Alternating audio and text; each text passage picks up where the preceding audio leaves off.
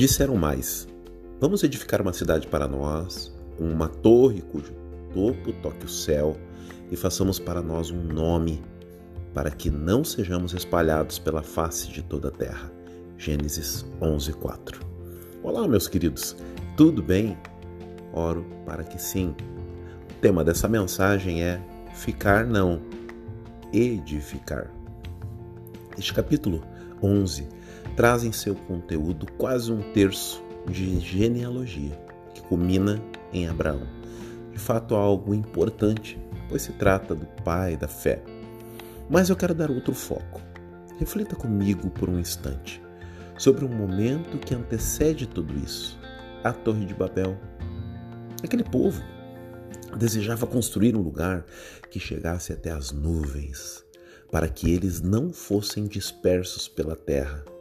Segundo o texto, o Senhor declara que eles encontrariam êxito em tal façanha e por isso foi necessário a intervenção divina, confundindo as línguas, que, segundo alguns, teria sido a origem das diversas línguas existentes no mundo.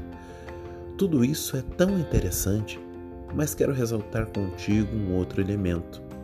Os da Torre de Babel queriam chegar ao céu, não se espalhar.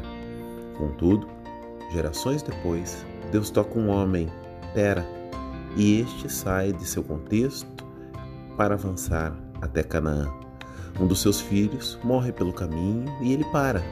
E após a sua morte, seu filho Abraão recebe uma palavra do Senhor para levantar-se e continuar. E é isso que ele faz, pela fé. Nessa reflexão, quero dizer a você que Deus te quer em movimento. Ele não queria um povo que chegasse aos céus, ele queria um povo que dominasse a terra, desfrutasse de comunhão e que promovesse a sua glória na terra. Muitas vezes miramos o céu, desejamos o céu, mas esquecemos da oração modelo de Jesus, aonde ele diz: Venha o teu reino.